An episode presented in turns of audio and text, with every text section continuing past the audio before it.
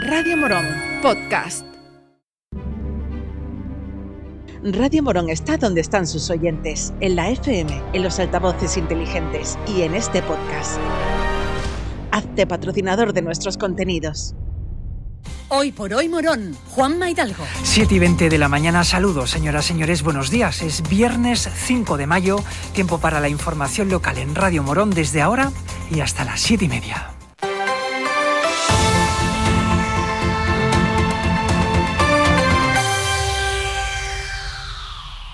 En unos días va a salir a licitación las obras de construcción del nuevo Parque de Bomberos de Morón, que irá ubicado en una parcela del polígono Juan Macho. El proyecto tiene una inversión que supera los 2 millones de euros, financiados a través del Plan Actúa de la Diputación Provincial de Sevilla. Ayer el alcalde de la ciudad, Juan Manuel Rodríguez, y el jefe del Parque de Bomberos de Morón, Francisco Marmol, se desplazaron hasta la parcela donde se construirán las nuevas instalaciones, para explicar que desde allí los bomberos darán servicio a Morón y a toda la comarca. A través del Plan Actúa de Se concedió la posibilidad de construir un nuevo, un nuevo parque de bomberos en Morón, un parque de bomberos además con vocación provincial, que estamos en un proceso de integración dentro de un consorcio provincial de bomberos con lo cual entendemos que es una mejora sustancial de nuestro servicio de cara a los ciudadanos, no solamente de, Morón, sino de nuestra comarca, ¿no? convirtiéndonos en ese referente comarcal de servicios que, que, hemos hablado más de una vez. ¿no? Esta inversión, que va en torno a los 2 millones de euros, pues sí ha pasado una cosa, nos llegó el dinero incluso entre diciembre y enero, finales de diciembre y principios de enero de 2023, pero técnicamente el proyecto se había quedado obsoleto por un cambio normativo. Entonces hemos tenido que volver a actualizar el proyecto y por eso tuvimos que llevar a pleno y se ha demorado un poco más de lo que teníamos previsto el inicio de la licitación, que en breve va a iniciarse y que será una realidad pues, en pocos días ya pues el encargo formal a la empresa que tiene que construir y que también bueno que vemos digamos que también positivo ya no es solamente la construcción sino que en el proceso de construcción pues tiene un impacto económico para la localidad de una inversión directa de 2 millones ¿no? Este sábado a las 11 de la mañana se va a celebrar una visita teatralizada para conocer más de cerca la figura de Diego del Castor y su entorno cultural y social. Y esta no será la única, porque el sábado 27 de mayo habrá una segunda visita y en septiembre la tercera y última. Esta actividad está enmarcada en el programa cultural Diego 50 años después y la empresa Engranajes Culturales es la encargada de llevar a cabo el montaje. La visita contará con 100 participantes en total, divididos en cuatro grupos de 25, y si están interesados podrán inscribirse de forma gratuita en la oficina de turismo. Rosy Andújar es delegada de Cultura y Turismo. Es una visita teatralizada donde a través de engranajes culturales pues se va a recrear un poco la vida y, y la trayectoria de este guitarrista local. En esa, en esa época se van a desarrollar cuatro visitas concretamente, perdón, tres visitas con cuatro grupos. La primera será el día 6 de mayo, luego el 27 de mayo eh, habrá otra y la tercera pues la vamos a hacer ya en septiembre con motivo del Día de, del Turismo. Son unas visitas que bueno invito a que hagan ya su reserva de plaza porque van a ser unas visitas muy muy dinámicas donde va, vamos a aprender mucho y donde lo vamos a pasar muy bien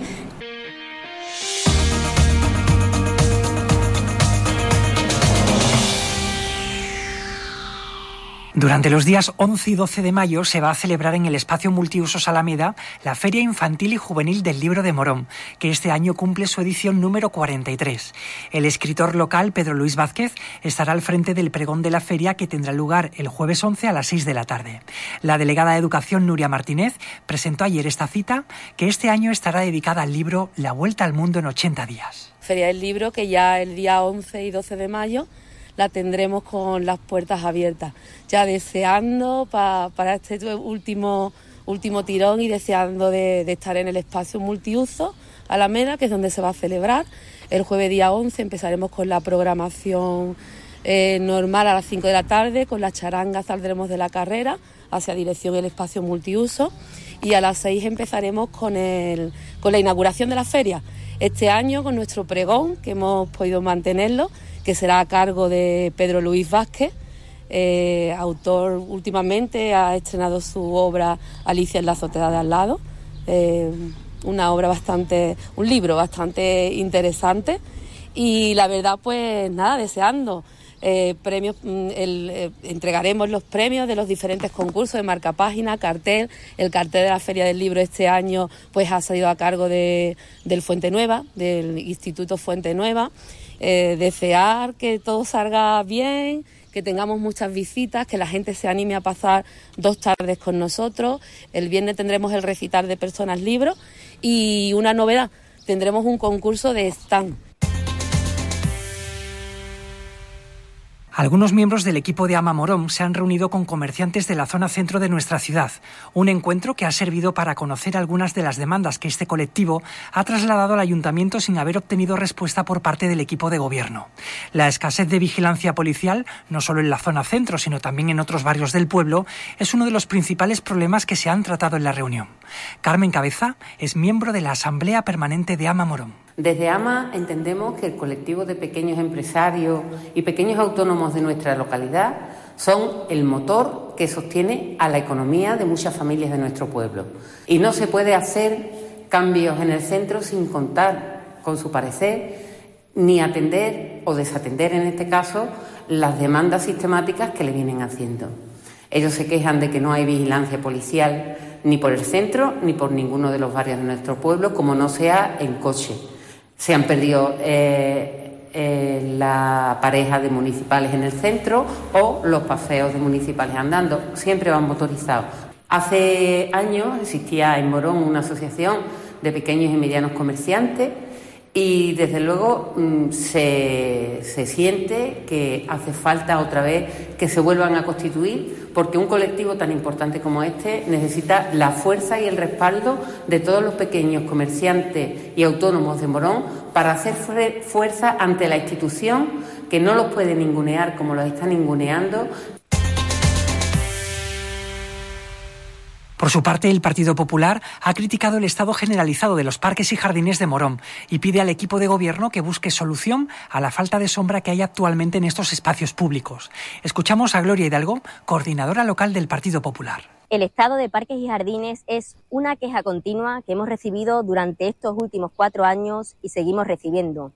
La dejadez ha sido y es más que evidente, tanto que en ocasiones llega a ser peligrosa. Llega la época estival y venir con nuestros niños al parque es casi imposible por el calor, incluso por la mañana, por falta de sombra, por lo que propondremos cuidar de una manera mucho más especial a nuestros pequeños. Al igual que se ponen toldos en el Pozo Nuevo, que se pongan toldos en los parques infantiles para que den sombra y alivien un poco este calor.